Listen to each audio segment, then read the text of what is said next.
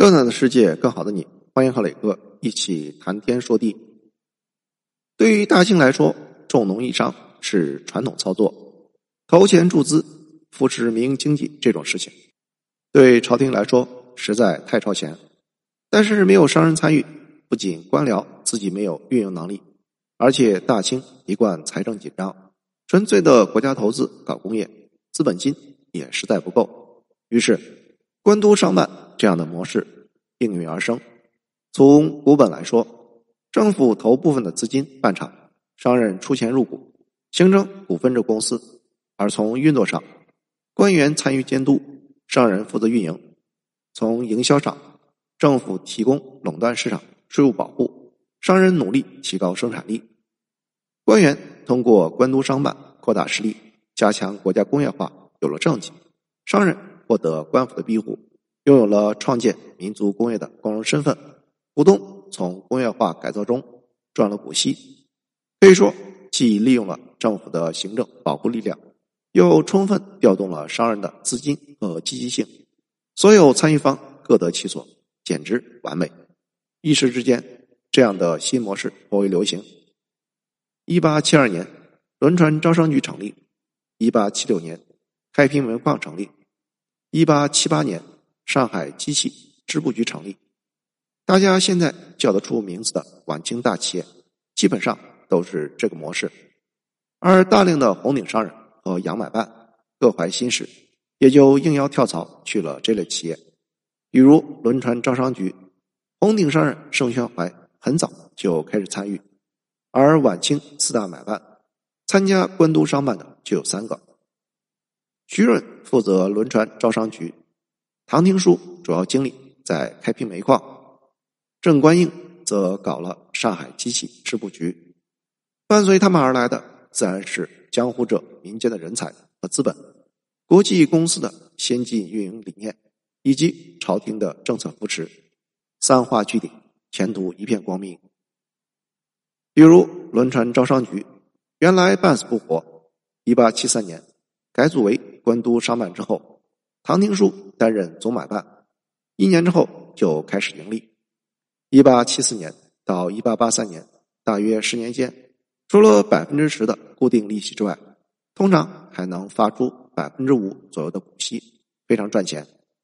一八七六年，在轮船招商局的基础上，又成立了中国第一家保险公司——仁和保险，成功扩大了业务版图。而在国际竞争上，长江内河航运原本由三家洋行所垄断，他们是齐昌。太古、颐和轮船招商局入局之后，带头大打价格战，规模第一的齐昌洋行巨额亏损，第一个撑不住。一八七六年，招商局蛇吞象，借款收购了齐昌洋行，市场份额一跃飙至百分之四十，并开始在菲律宾、泰国进行国际化布局。可以说，短短十年不到，投资人赚了钱。买办转型为爱国企业家，李鸿章成功的插手上海到天津的干线运输，各得其所，实现了共赢。官督商办模式一战成名，全面开花。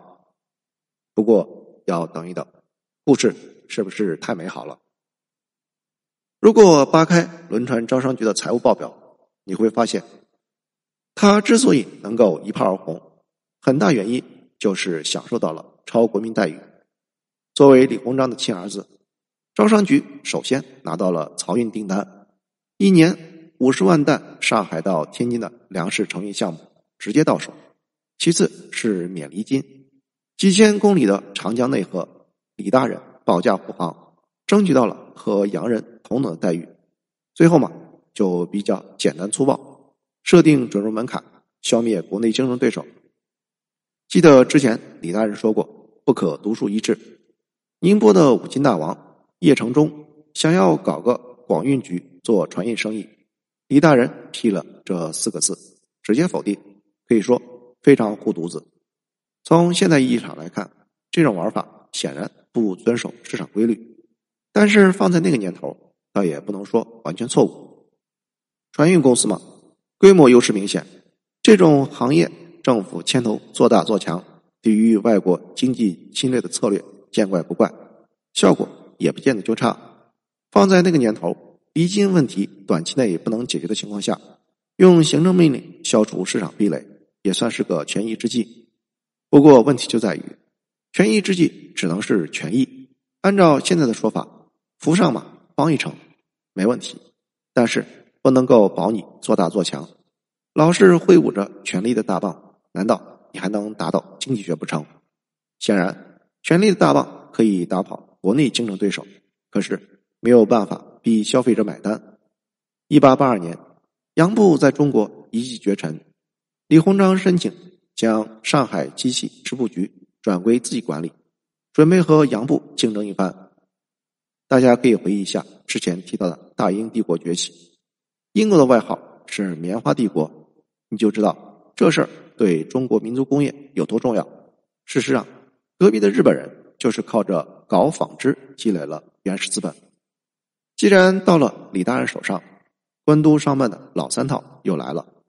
太古轮船公司总买办郑观音做总办，国家给予税收优惠，然后给了十年专利权，也就是说，十年之内民间商人只能复股，不能自己建厂。